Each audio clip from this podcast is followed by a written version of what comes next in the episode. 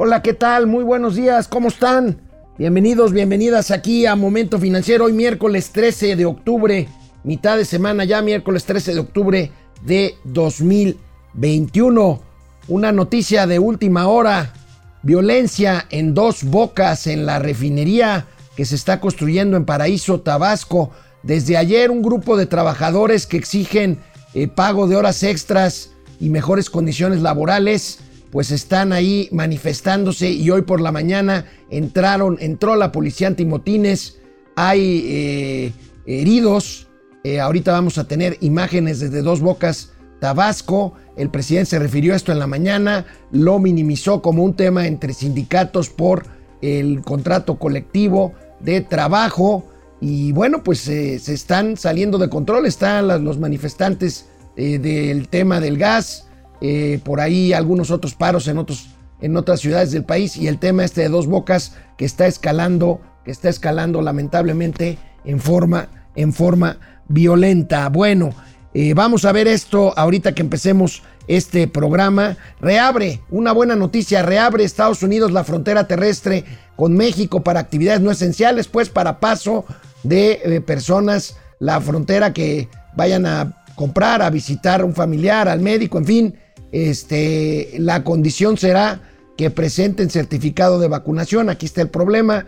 Vamos a ver qué vacunas acepte eh, eh, Estados Unidos. Si acepta, por ejemplo, Sputnik, que hasta ahorita no ha sido aprobada por la OMS, y que muchos mexicanos estamos vacunados con la vacuna de Sputnik. Esto será la reapertura de frontera a partir del próximo eh, primero de noviembre.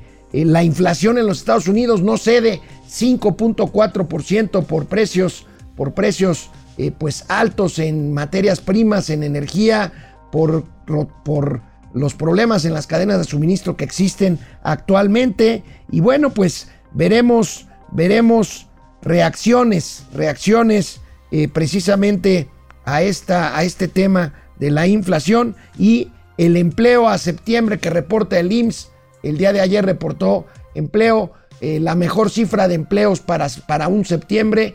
Faltan todavía para recuperar los previos a la pandemia. Lo platicaremos aquí en Momento Financiero. Empezamos. Esto es Momento Financiero. El espacio en el que todos podemos hablar. Balanza comercial. Inflación. Evaluación. Tasas de interés. Momento Financiero. El análisis económico más claro. Objetivo y divertido de Internet. Sin tanto choro. Sí. Y como les gusta. Peladito y a la boca. Órale.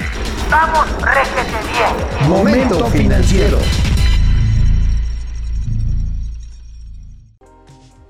Hay un caos en la refinería de Dos Bocas. Las obras de la refinería están suspendidas por protestas de trabajadores que reclaman, que reclaman condiciones de trabajo, como la obra se está eh, pues ejecutando a todo vapor en dobles, triples turnos todo el día, las 24 horas. Bueno, los trabajadores quieren pagos extras, quieren mejores condiciones de trabajo. La obra se tiene que entregar el año, el año que entra. Y bueno, como vemos en esta primera imagen, desde hoy se da cuenta del paro de ayer de trabajadores, concretamente trabajadores de ICA Fluor, de ICA, que es una de las contratistas de la empresa, de la empresa, de una de las empresas que, eh, perdón, de la obra de Dos Bocas, es una de las empresas contratistas. Pero bueno, veamos algunas imágenes de ayer antes de pasar a las de hoy, porque hoy ya explotó la violencia ahí en eh, Dos Bocas. Vamos a ver ayer cómo iniciaron por la tarde estas manifestaciones. Ahí tenemos, bueno, estas son ya las de hoy. Estas ya son las de hoy. Fíjense ahí, están sacando a un trabajador herido, herido de la pierna. Eh, esto eh, pues sucedió esta mañana, hace pocos minutos, ahí en Paraíso, en Paraíso, Tabasco. Este, vemos ahí cómo están atendiendo a uno de los heridos de la pierna. Parece que dispersaron la policía antimotines, gases lacrimógenos y balas de goma. Eh, híjole, pues esto parece que se está, parece que se está saliendo, saliendo de control. Vamos a seguir viendo estas imágenes. Ahí tenemos otra herida que muestra uno de los trabajadores. A ver si le subimos un poquito al audio. ¡Paren una moto, güey! ¡Paren algo! ¡Fuerza, fuerza! ¡Llévenlo, llévenlo, llévenlo! güey! ¡Corta ahí del chavo! Llévatelo al hospital, güey. ¡Lleven el chavo! ¡Lleven el chavo, güey! Ahí vemos cómo los están dispersando con gases lacrimógenos. Esto está sucediendo esta mañana aquí, eh, aquí eh, en, en ese lugar, en Paraíso, Tabasco, eh, concretamente en la, en la calle, en la vialidad que une a la cabecera municipal de Paraíso con la obra de la refinería. Eh, bueno, pues el presidente de la República se refirió ya a este paro y por supuesto, por supuesto, lo minimizó, se le echó la bolita a los trabajadores. Vamos a ver lo que dijo el presidente esta mañana. A ver, ahorita, ahorita nos pasan porque esto acaba de suceder. La, la conferencia mañanera terminó hace unos minutos y al presidente pues le preguntaron, le preguntaron si había sobre esta violencia que había en, en- en- Dos Bocas, Tabasco. Pero bueno, mientras tanto, vamos a ver qué implica, cómo va eh, el avance de la obra. Tenemos aquí 64% es el avance de la refinería que reportó la Secretaría de Energía a principios de octubre. 34 mil empleos directos civiles se han generado durante la construcción de la refinería, de los cuales, perdón, 5 mil son directos, 34 mil indirectos. Se refiere a los contratistas. En este caso, insisto, se trata de una de las contratistas de ICA. Ya vimos las imágenes de la violencia que se ha desatado esta mañana. Y bueno, no sé si ya tenemos las palabras del presidente que dijo hace unos momentos en la, en la mañanera. Ahorita, los, ahorita las vamos a tener. Bueno, pues ahí, ahí, ahí tenemos. Esto se suma, se suma a pues el tema del gas que pues está así bien focalizado en la Ciudad de México con los llamados comisionistas que son las personas que llevan en la última milla el gas a las casas, a las casas de los usuarios domésticos de gas LP, pues tenemos, tenemos este asunto en dos bocas con el que lamentablemente estamos abriendo este, este programa de momento financiero. Eh, tenemos, eh, perdón, tenemos, a ver, ah, tenemos las imágenes de ayer, eh, cómo empezó este paro, vamos a verlas, aquí están, cómo se empezaron a organizar los, los, eh, los obreros de la empresa ICA, ahí en las obras de Paraíso Tabasco, de esta refinería. Ahí tenemos cómo empezaron a abandonar las instalaciones o las, la zona de la obra de eh, Dos Bocas, Dos Bocas Tabasco.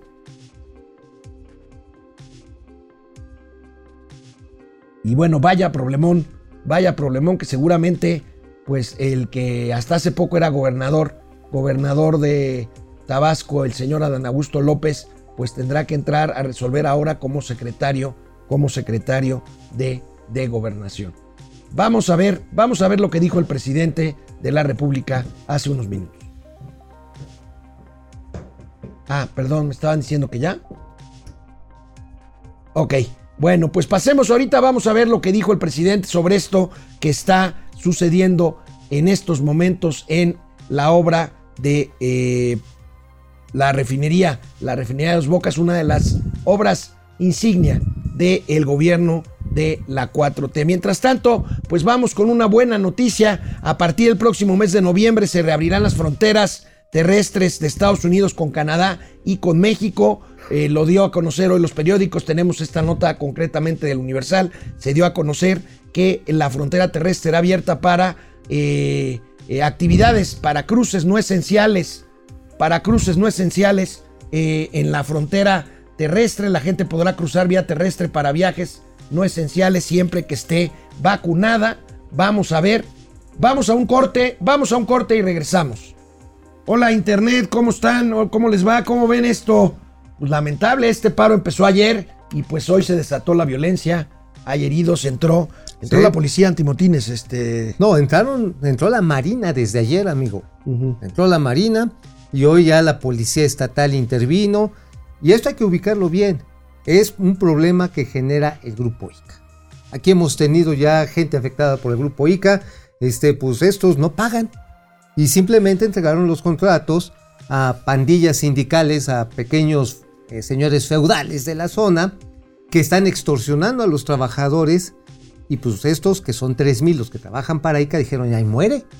O sea, les cobran. Ahora, finalmente es un problema del gobierno federal, es una obra del gobierno federal. No, mira, aquí ciertamente el problema le rebota al gobierno federal, pero la responsabilidad es del contratista.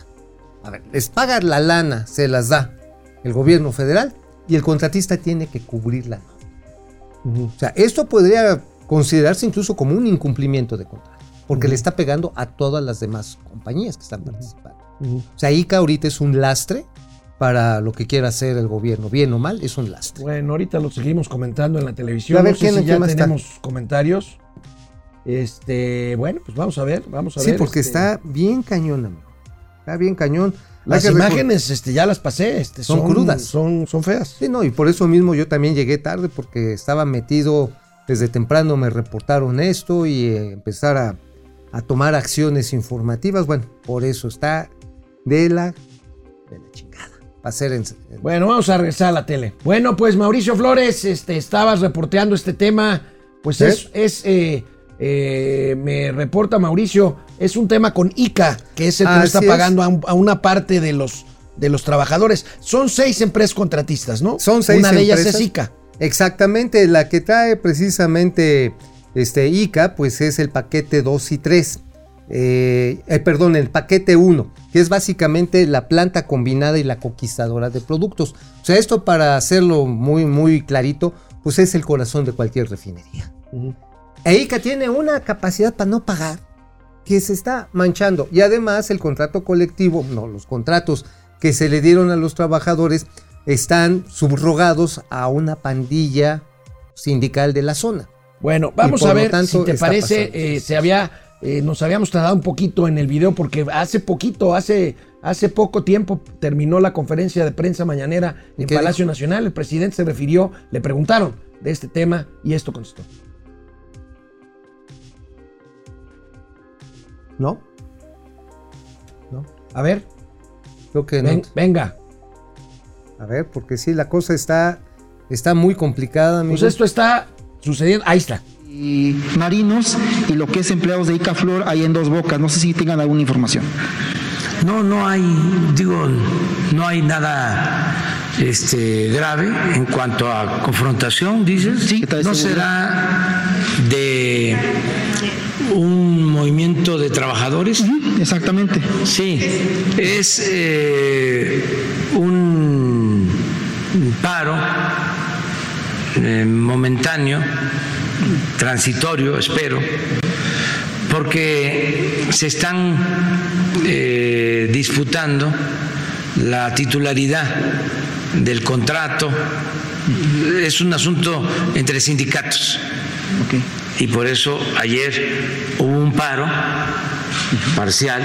Estamos hablando nada más de la empresa ICA en Dos Bocas están trabajando 25 mil obreros. Es muchísima gente. Y se va a buscar que haya un acuerdo. Pero eh, son este, asuntos que tienen que ver con los líderes. Ya ven que a mí no me gusta andarme por las ramas, ¿eh? No, y lo sabe todo, hay que ser. Sí, que se están peleando por el contrato, pero es un asunto de líderes. Nada más no voy a mencionar aquí cómo se llaman los sindicatos porque no tiene caso. Entonces, pero sí hay eso en dos bocas. Pero eso fue ayer, ¿no? No, incluso ahorita en, en Tabasco, hoy que es en la página que me estoy basando, hay un. Hay, Ah, entró la policía a dos bocas. Sí, pero es eso, básicamente. Ojalá y todo se resuelva de manera pacífica y con diálogo. Oye, amigo, me preocupa. Yo sé que esto está ocurriendo mientras estamos hablando aquí y al presidente le estaban pasando los reportes, pero el presidente está mal informado. No es un tema sindical, No, no. es un tema de salario con un contratista. Exactamente. Y el presidente, en cuanto viene el tema de la violencia, pues lo evade, como siempre lo hace. Este, porque si bien este es un tema entre trabajadores y una empresa contratista, pues primero, la, la obra es responsabilidad de la, de la administración federal. Uno. Y dos, ya si hay violencia y ya si hay ahí un tema de policía y de antimotines y de violencia y de heridos, pues ya es un tema que le atañe primero al gobierno municipal, al gobierno estatal, pero también al gobierno federal. Ah, no, y lo que estamos viendo es algo que podría configurarse como incumplimiento de contrato. A ver, la lana se la da eh, Pemex, PMI, Pemex Internacional a los contratistas y los contratistas tienen la obligación de comprar los materiales, edificar y pagarle a los trabajadores.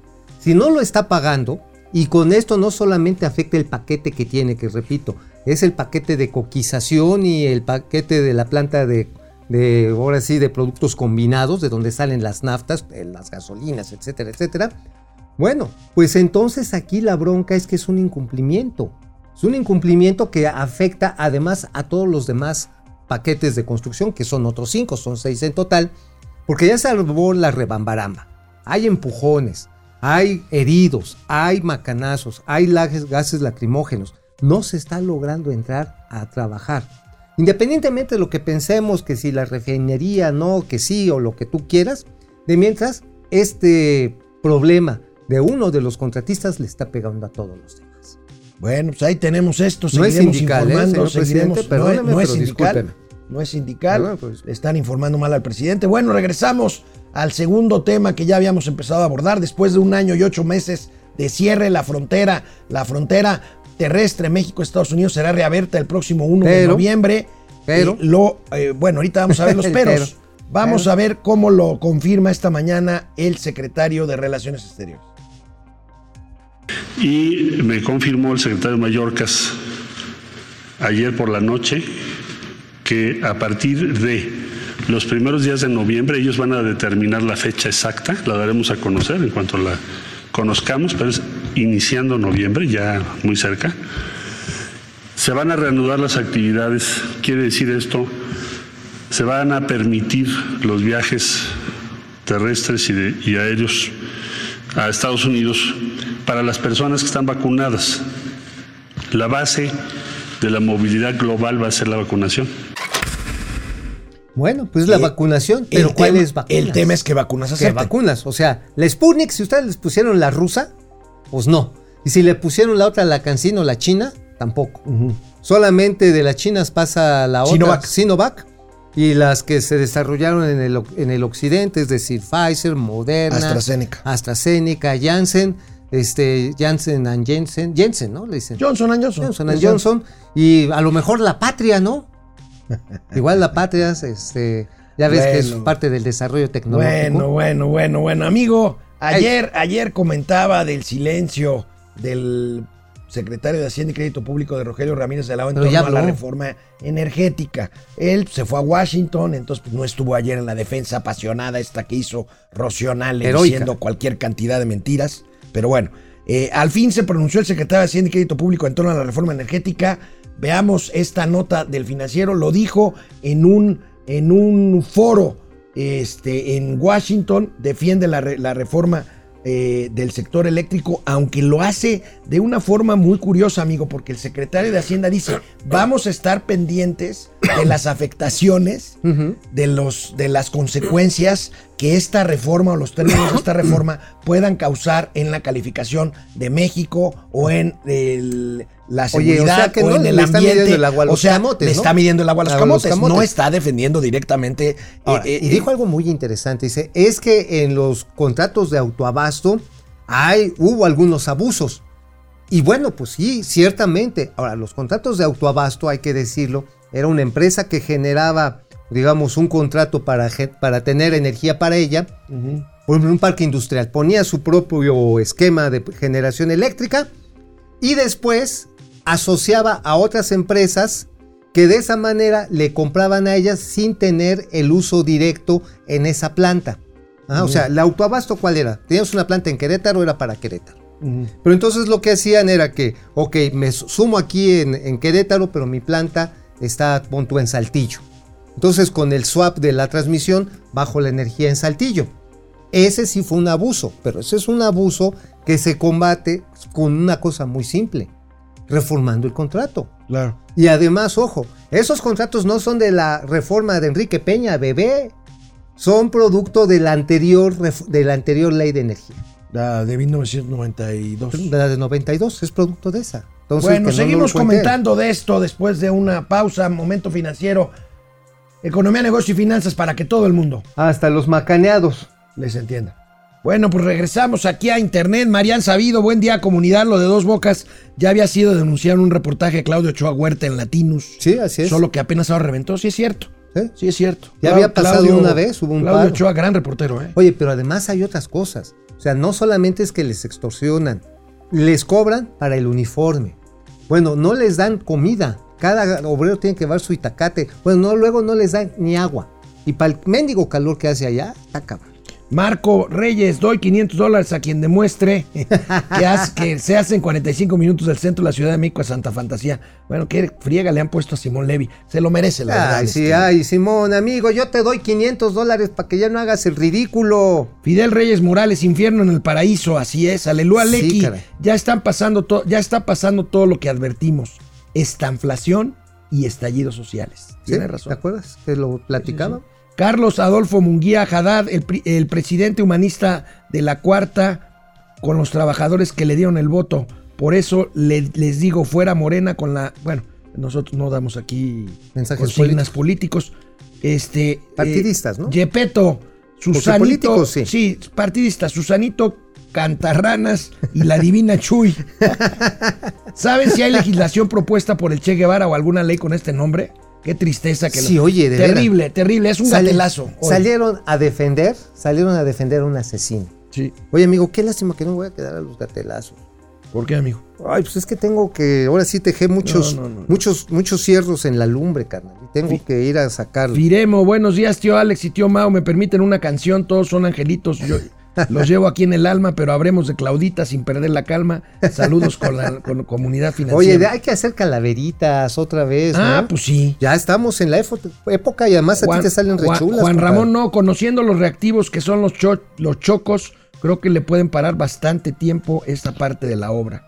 Sí, Pues sí. pues sí, José si no les Manuel pagan, González Ochoa. Bueno, el presidente les va a echar la culpa si no termina a tiempo. pues sí, ya tiene otro culpable. Trabajadores neoliberales. Bueno, vamos a la tele. Bueno, acabemos rápidamente con el tema del secretario de Hacienda, amigo. Dijo ante el American Council que eh, se asegurarán de tener un modelo consistente y dentro de las reglas del mercado. Pues la iniciativa no, las, no lo tiene. No, exactamente. No Las reglas tiene. del mercado Está- estaremos atentos a los efectos negativos que pudiera generar la propuesta que calificó en la calificación, perdón, de México y en el ambiente de inversión. Bueno, pues ya lo dijo Fitch, ya lo dijo Standard Poor's, ya lo dijeron las asociaciones de generación de electricidad de Canadá y de Estados Unidos, de que este, pues de Fíjate, que no les esta cuadra. cabeza del financiero pues suena más a control de daños que a una verdadera estrategia de hacer las cosas como debe de ser. No, pues es que, a ver, amigo, yo opino como también el señor Luis Carlos Ugalde, en el sentido de que esta es una reforma básicamente de tamborazo, Pues sí. que no, que nada más sirve para agarrar enemigos. Oye, pues No para hablando de enemigos, los empresarios, el presidente volvió a tocar el tema y volvió a arremeter contra los empresarios hoy en la mañana ahí en Palacio Nacional. A ver, viene. Ah, Viene, viene. Ey, A ver. Eh, el tratado no impide el que se evite en México la corrupción. No hay nada que eh, tenga que ver con el proteger a empresas para abusar de los usuarios de los eh, consumidores. Lo que prevalece pues es eh, un abuso, Mm, es eh, un robo de empresas a toda la población y al erario público. Son condiciones que eh, se crearon cuando el gobierno fue tomado por una banda de malhechores. Tomaron al gobierno y entonces modificaron la constitución, modificaron las leyes para poder saquear con visos de legalidad. Es un acto de corrupción. Oye, amigo, a ver, a ver, a ver. ¿El tratado no prohíbe perseguir la corrupción? Pues sí, no tiene nada que ver. Bueno, hay una serie de reglas y de normas eh, de lo que llaman los disclaimers en las que se necesitan cumplir los buenos acuerdos y prácticas corporativas para que tengas los beneficios arancelarios. ¿Pero sabes qué me llama la atención? Que otra vez contra las empresas, ya les dijo por su nombre, Bimbo, Walmart, Cemex, Oxxo. ¿Sabes yo qué hipótesis tengo? ¿Cuál? Que es por la inflación. ¿Qué tiene que ver? Porque los precios siguen subiendo y la gente cada vez tiene los salarios más erosionados, la gente está inconforme porque no le alcanza los 432 pesos en promedio que se Y le echas la culpa a los empresarios. A- sí, a chaleco, a producto de gallina. Bueno. Entonces, son esta bola de ladrones los que no te están dejando comprar el kilo de huevo. El Consejo Coordinador Empresarial volvió a reaccionar, ahora no lo hizo con un comunicado, sino como, con un documento cuya portada podemos ver ahora. Aquí es viene. un documento muy largo que dice una reforma que lastima a México, consecuencias de una eventual aprobación de la iniciativa de reforma constitucional en materia eléctrica. Bueno, si a ustedes les gustan los, las cosas largas, pues ahí pueden leer el documento. No, bueno, pero si les gustan las cosas cortas, aquí tenemos un resumen que nos hace nuestro amigo Hugo Valenzuela de el periódico A ver, El ahora sí. Economista. Ahí está el los que impacto quieren, los, los que quieren así verlo en chiquito, destruiría el mercado, crearía un monopolio, cancelaría promes- permisos y contratato- contratos vigentes, elevaría el costo de la electricidad, que dice el gobierno que no. Oye, pues también dijeron que no iba a subir el precio de la gasolina. También. Y pues tómala. Generaría un boquete en las finanzas públicas, a Wilbur, cancelaría la transición energética Sí, claro, hacia energías limpias. y violaría los tratados firmados por México. Bueno, el presidente Carlos Salazar Lomelín del Consejo Coordinador. Empresarial se refirió, pues como diciendo, nosotros hemos cumplido nuestra parte. A mí me parece que hace falta, sigue haciendo falta un posicionamiento más firme del empresariado mexicano, pero pues se ven temerosos, se ven temerosos. Si Pero son bueno, bien machos. El presidente, así. el presidente del Consejo Coordinador Empresarial, Carlos Salazar, se refirió al compromiso de los empresarios con México. Miren. Los empresarios, a pesar de la crisis y de la dificultad, siguieron dándole a su gobierno la enorme cantidad de recursos económicos vía el pago de sus impuestos para que le pudiera hacer frente a la pandemia, a la transferencia de gastos sociales, a la protección de los más débiles, a la, a la, a la continuación de los proyectos de infraestructura que nuestro gobierno pretende. Todas estas cosas fueron hechos porque los empresarios, aún en problemas, aún en condiciones definitivamente difíciles para mantener el empleo, para mantener sus negocios caminando, para poderlos adaptar, también fueron solidarios con su autoridad y con su gobierno. También pagaron sus impuestos. Y no solamente en el año 2021, es impresionante ver que en el año 2020 el gasto público total pudo crecer contra el año 2019. Es impresionante ver que la capacidad de, captación de recursos fiscales en el año 2021 es mayor que la del año anterior.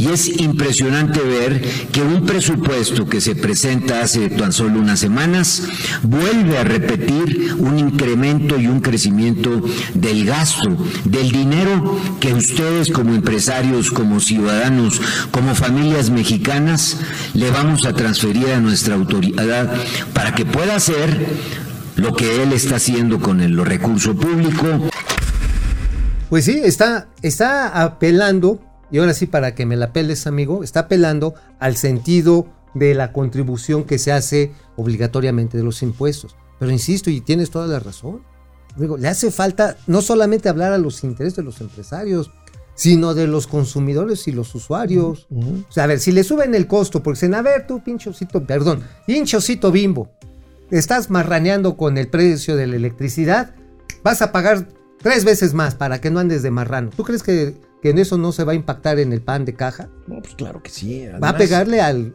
A ti que te gusta, va a haber gancitos más además, caros. Mira, mira, mira, amigo. Hay, hay un tema que suena hasta sentido común. Dicen que no va a subir la luz para los consumidores. A ver, suponiendo que fuera cierto.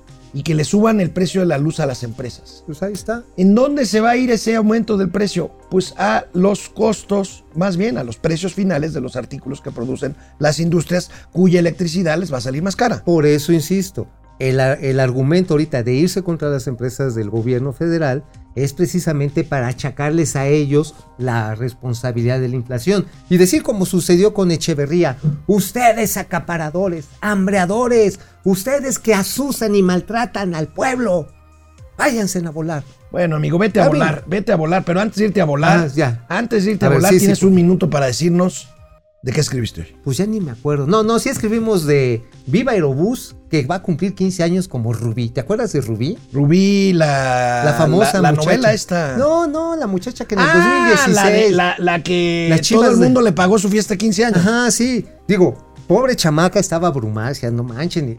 Pero finalmente, o sea, la masividad tiene sus problemas, pero también tiene sus pros. Y es lo mismo de Viva Aerobús. Va a tener 55 aviones al final de este año. Ya lleva 120 rutas. Y efectivamente, el servicio, si quieren servicio Premier, no va a haber ahí. Pero ciertamente te sale más barato. El costo de milla viajada es de 30 centavos de dólar, es la más baja del mundo. ¿Contra cuánto? Contra, por ejemplo, pues en Aeroméxico tiene 55 centavos en promedio. 20 centavos más. 20 centavos más y pues, por supuesto, pues sí hay una comparación al momento en que pues quieres viajar con toda la bola, como con los cumpleaños Bueno, vamos de a una pausa y regresamos. Mauricio se va a, A. Bueno, pues ya se fue este Barbaján. ¿Cómo ven? Este, ahorita nos acaba de llegar un video, otro video sobre lo que está pasando en, en, en Dos Bocas. Ahorita lo vamos a pasar de regreso a la tele. Este, pero mientras tanto, vamos con comentarios, con más comentarios de parte de ustedes. Eh, Juan Ramón no. José Manuel González Ochoa, Leti Velázquez, Fidel Mendoza, Dulce Ojeda, buen día, excelente programa y elegantes maestros de las finanzas. Gracias, Dulce. Leti Velázquez, buenos días a todos. Y el señor de Palacio diciendo que ya logró que se abriera la frontera. Eliseo Hernández Martínez dice López que no va a subir el pago de la luz, pero también dijo que no habría desabasto de medicinas, y sí lo hay. Francisco García, el salario promedio sigue cayendo, la inflación se mantiene en niveles altos, de nada sirvió el cacareado aumento del salario mínimo, se lo comió la inflación ya, y bueno, pues ahí estamos, con un escenario de estanflación, como lo decía Mauricio Flores desde hace tiempo. Vamos a la tele. Regresamos aquí a pesos y contrapesos. Bueno, pues ahí tienen. Perdón, estoy en, pe- estoy en momento financiero, ya me regañaron. Discúlpenme, pues es que como ya se fue este bárbaro, estamos en momento financiero, pesos y contrapesos. Recuerden, 7 de la noche por estos mismos, por, por estas mismas frecuencias. Este, bueno, vamos a ver el video que acabamos de recibir de lo que está sucediendo en dos bocas.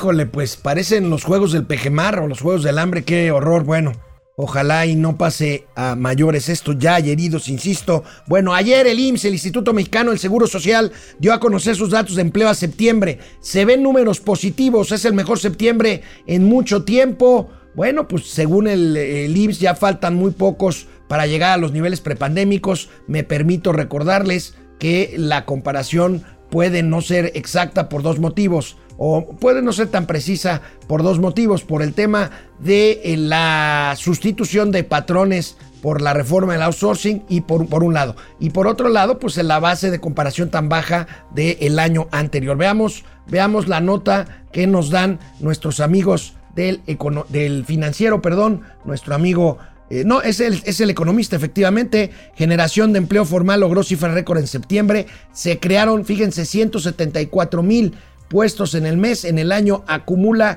821.187, el mejor registro para un periodo enero-septiembre. Y se recuperó ya, según el IMSS, el 98% de las plazas perdidas por la pandemia. Hay 20.6 millones de afiliados, según, según el IMSS. Vamos a ver la gráfica la gráfica, ahí tenemos emple- empleos permanentes, empleos eventuales, ahí tenemos el crecimiento en el 2021. Parece que es una buena noticia, pero bueno, hay que ver esto con toda, con toda la prudencia del caso. Tenemos otra tablita del eh, periódico. Ahí tenemos por sector económico, por sector económico, la variación en la generación en la generación de empleo, pues eh, tenemos ahí eh, la anualizada, la industria de la transformación que se ha recuperado 6.7% en materia de empleo, servicios, servicios, todavía falta servicios, comercio 5.6%, servicios sociales 2.4%,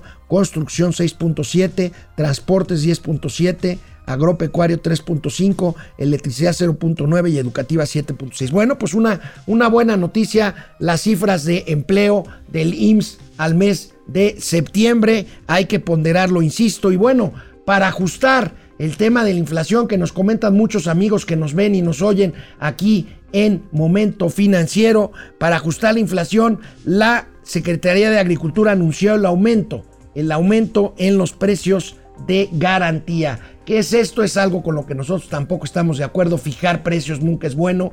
Fijar un precio de garantía para los productores de maíz, frijol, trigo, arroz. Bueno, pues aquí tenemos, aquí tenemos esta noticia que nos da a conocer eh, los eh, periódicos especializados. La Secretaría de Agricultura y Desarrollo Rural anuncia alza en los precios de garantía. 8% subirá el precio de garantía del maíz, del maíz. 6.060 pesos por tonelada.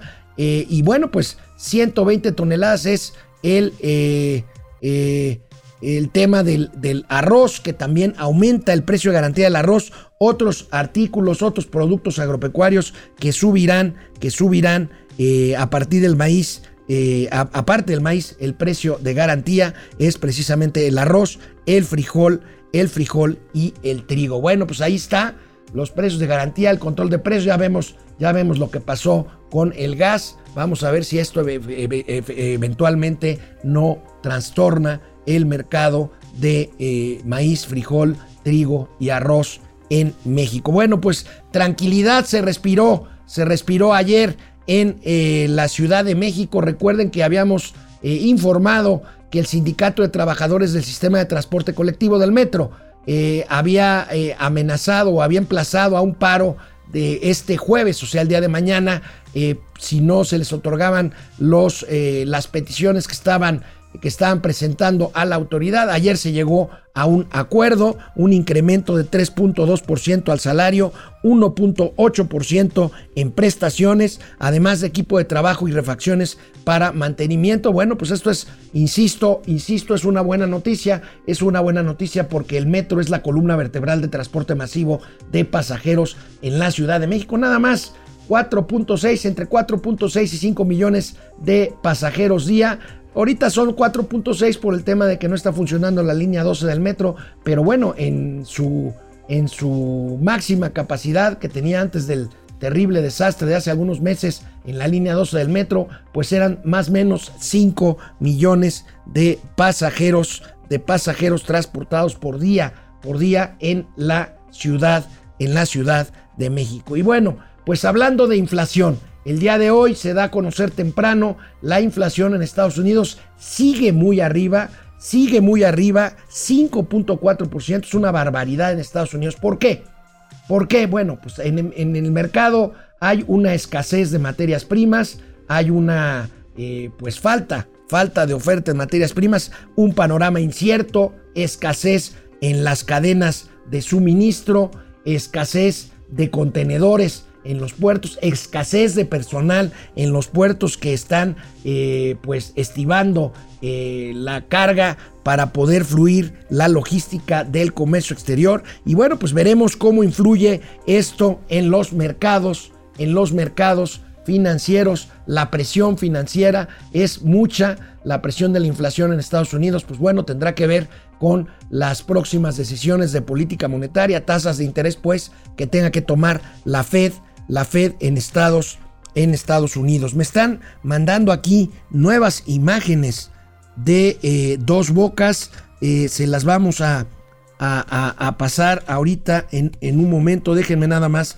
pasarlas aquí a producción. De veras, es un tema, bueno, es una imagen que ya vimos, no, es una imagen que ya vimos de uno, este trabajador que sacaron cargando sus compañeros con una herida pues no sé, eh, parecía una herida de una bala de goma en la pierna. En fin, la cosa, la cosa, esta tendrá que escalar a eh, instancias federales porque, bueno, se trata de la obra insignia del presidente López Obrador. Ya el ya Mauricio, ya Mauricio, aquí tenemos esta imagen, aquí ya Mauricio nos, decía que no es un tema sindical, que es un tema de eh, directamente de la empresa ICA en un conflicto laboral con sus trabajadores, que son 5 mil trabajadores de ICA, eh, de 25 mil un poco más que trabajan en total en esta refinería de dos bocas con otros cinco contratistas y que bueno, pues está, está eh, tensa está tensa la situación ahí en Paraíso Tabasco. Veamos,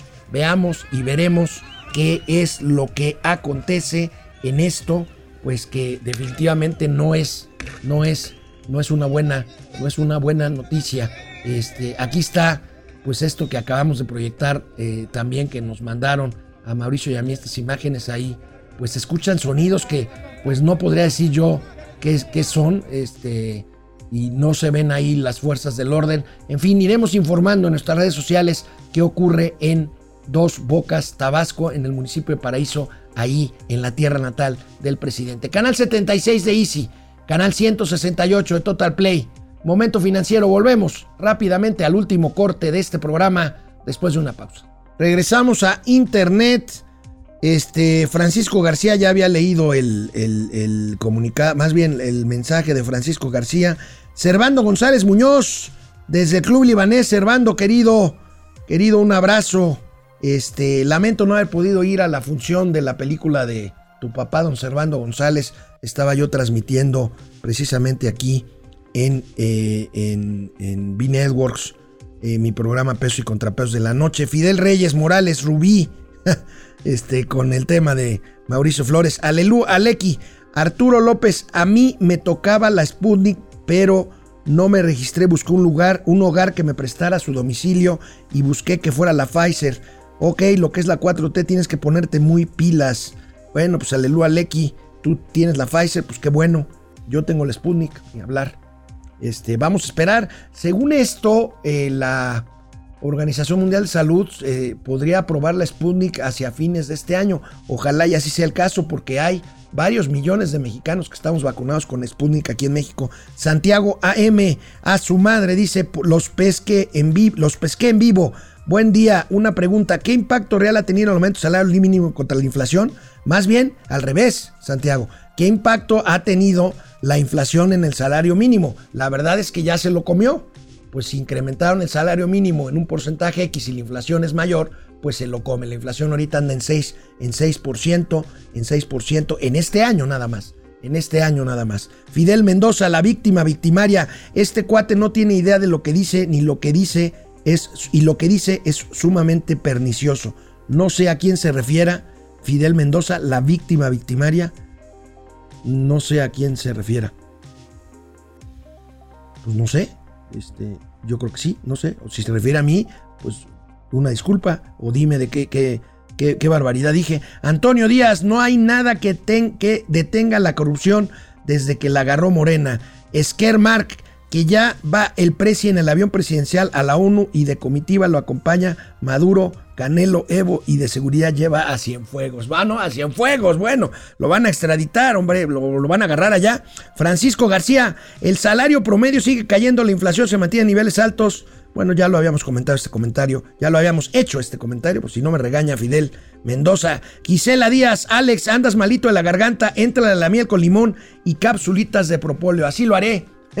Muchas gracias, Gisela. Bueno, pues regresamos aquí a Momento Financiero. Ya hablamos de la apertura de la frontera, de Ramírez de la O, del empleo del IMSS, del aumento en los precios de garantía, del acuerdo con el sindicato del metro, de la inflación en Estados Unidos. Y bueno, ¿qué tenemos hoy? Recuerden, una de las promesas del gobierno de la mal llamada cuarta transformación fue descentralizar las dependencias públicas, llevarse las oficinas en un caso completamente esquizofrénico. A mí me parece que, vaya, llevarse eh, la Secretaría de Salud a Acapulco, digo, pues como por qué, como para qué, digo, no, no, no, no tiene ningún sentido. Pero bueno, este es uno de los compromisos que no se han cumplido. Solamente siete han avanzado, siete dependencias han avanzado en este proyecto, solamente una, solamente una ha logrado cambiarse ya plenamente, una empresa chiquita, ahorita vamos a ver de cuál se trata, vamos a ver este reporte que nos da el periódico El Economista, el mapita con las dependencias que han avanzado y las que no en cuanto a su cambio de sede para la descentralización. Tenemos solamente, solamente una entidad de gobierno la que se ha cambiado, si la memoria no me falla, es Segalmex, o no sé cuál sea, ahorita lo vamos a ver. A ver, ahorita la Secretaría de Salud, por si no tuviera nada que hacer, están cambiándose a Acapulco. Imagínense ustedes, si la mayoría de los empleados rechaza, rechaza esta eh, posibilidad, más bien esta orden de mudarse a Acapulco. Y bueno, solamente siete han avanzado en este proyecto. Hay muchas. La SEP se supone que se va a Puebla, Nacional Financiera se supone que se va a Torreón. En fin, bueno, pues ya, ya veremos este mapa. ¿No lo tenemos? A ver, aquí lo tenemos ya. Este, híjole. De veras lo que es este, promesas eh, que aparentemente son lucidoras. Este, ustedes imagínense lo que significa para una familia este, en donde eh, la, la, mujer trabaja en un lado, el hombre trabaja en otro. Y bueno, suponiendo que los dos trabajen en el gobierno, imagínense que uno trabaja en salud y se tiene que ir a Acapulco y el otro trabaja en Nacional Financiera y se tiene que ir a Torreón. ¿Qué vamos a hacer? Bueno, ahí está. Conapesca es la que ya terminó su mudanza hacia Mazatlán, Sinaloa. Y bueno, pues ahí tenemos la Secretaría de Salud que está en proceso de mudanza como si no tuvieran nada mejor que hacer. Minería a Chihuahua, con agua con agua a Jalapa en Veracruz, la Secretaría de Cultura que supuestamente se tiene que ir a Tlaxcala, la Secretaría de Energía que Rocío Nale está mucho tiempo en Villahermosa, pues se supone que todavía tampoco, tampoco ha terminado y ganadería a la ciudad de Guadalajara, Jalisco. Bueno, vamos a los gatelazos de hoy. Como hoy es miércoles, ¿de quién es quién en las mentiras? Bueno, ya saben, la señorita Vilchis pues se arremetió contra todos nosotros que estamos en una campaña, según ella, de desinformación en torno a la reforma eléctrica. Bueno, pues es la única forma que tienen porque no hay argumentos para debatir seriamente estos temas de eh, la exposición de motivos para la reforma eléctrica. Pero como hoy es miércoles de quienes quieren las mentiras, pues el presidente se anticipó, se anticipó y la verdad, la verdad es que miente. Entonces, la reforma eléctrica no contraviene el tratado, al contrario, es para que México tenga todavía más ventajas comparativas, para que lleguen más inversiones y que podamos mantener el compromiso con los usuarios de no aumentar el precio de la luz. Porque esto además no es nuevo. No es que este apenas empieza el proceso de privatización. Esto lo comenzaron desde hace 30 años. Con Salinas. Con Salinas. Con... Pues, con todo respeto, con todo respeto, lo que está haciendo es ahuyentando la inversión, porque imagínense todas las empresas que ya invirtieron en el sector eléctrico y de repente les dicen, ¿saben qué? Pues vamos a ver si la electricidad te la compra la CFE, pero primero va toda la hidroeléctrica, primero va todo el combustorio, primero va todo el carbón, en fin. Bueno, el Che en el Congreso, el Che Guevara en el Congreso. Imagínense tantos personajes nacionales que hay que homenajear en el Congreso para que ayer, para que ayer los morenistas declararan, declararan un homenaje a Ernesto El Che Guevara, el guerrillero cubano acusado de homicidios, acusado de ejecuciones, acusado de homofobia, en fin. Ayer hubo un encontronazo. Primero, Gabriel Cuadri del PAN y luego, ¿qué creen? Gerardo Fernández Noroña. Los campos de concentración eran una de las formas en que el poder dogmático de la dictadura cubana usaba para aplastar a la disidencia. Guevara fue el precursor del confinamiento sistemático por parte de la dictadura cubana, que finalmente comenzó a producirse a partir del 65 en la provincia de Camagüey, de disidentes homosexuales, católicos, testigos de Jehová, curas afrocubanos y demás ralea considerada por él.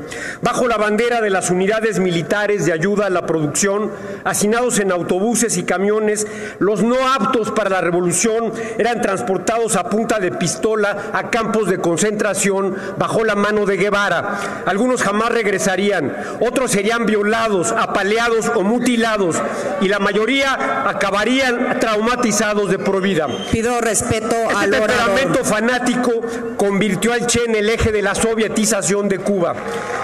El gran revolucionario tuvo la oportunidad de poner en práctica Concluya, diputado su visión, Cuadri, su por visión favor. económica. Termino.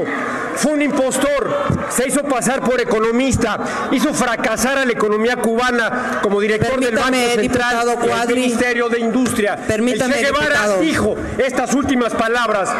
Hemos fusilado, Permítame, diputado fusilamos Cuadri. y seguiremos fusilando mientras sea necesario. Palabras de Ernesto Guevara. Muchas gracias. ¿Con qué objeto, diputado Noroña? Una moción de orden. Adelante, diputado Noroña. Parece que la bancada de Acción Nacional olvida el motivo de su participación en tribuna. Se- es el aniversario luctuoso del Che Guevara. Por más que lo aborrezcan, por más que mientan, por más que muestren su rostro fascista y saquen de contexto sus frases, su intervención es una afrenta Gracias, a un enorme revolucionario y a un gran liberador de la humanidad. Repudio absolutamente la Gracias, diputado de los paniaguados. No es ser fascista decir que el Che Guevara fue lo que fue, un asesino y un homofóbico. ¿Fue un revolucionario? Sí. Pero bueno, no sé qué hacía este, esta imagen, esta figura en el Congreso de la Unión. Rocío Nale, Rocío Nale, un gatelazo de Rocío Nale. Habla, habla sobre las energías eólica y solar. Miren nada más esto. tiempo de invierno no van a producir eh, la solar o la eólica va a tener En invierno no hay, no va a haber ni sol ni viento. Bueno, dice eso la que está a cargo de la reforma, de la reforma energética. Bueno, pues vamos, vamos. Este, el día de la raza, ayer, 12 de octubre. No, miren, se lo dejamos para hoy. Pero veamos un gatelazo lamentable. Como, como una diputada de Morena, Merari Villegas, le da la espalda a una mamá de un niño con cárcel que se le hinca para pedirle ayuda. Con el gobierno, jalamos pertenece a la asociación, Se está haciendo, se está haciendo todo. Se está haciendo simplemente en la actualidad los niños necesitan quimio, están falleciendo. Ayúdenos. Y no nada más con los niños con quimio. Estamos ayudando. Ayúdenos. Más niños de La verdad, hijo, no tiene Se le hinca y la diputada le dio la espalda. Qué pena. Nos vemos mañana. Regresamos aquí a Momento Financiero como todos los días.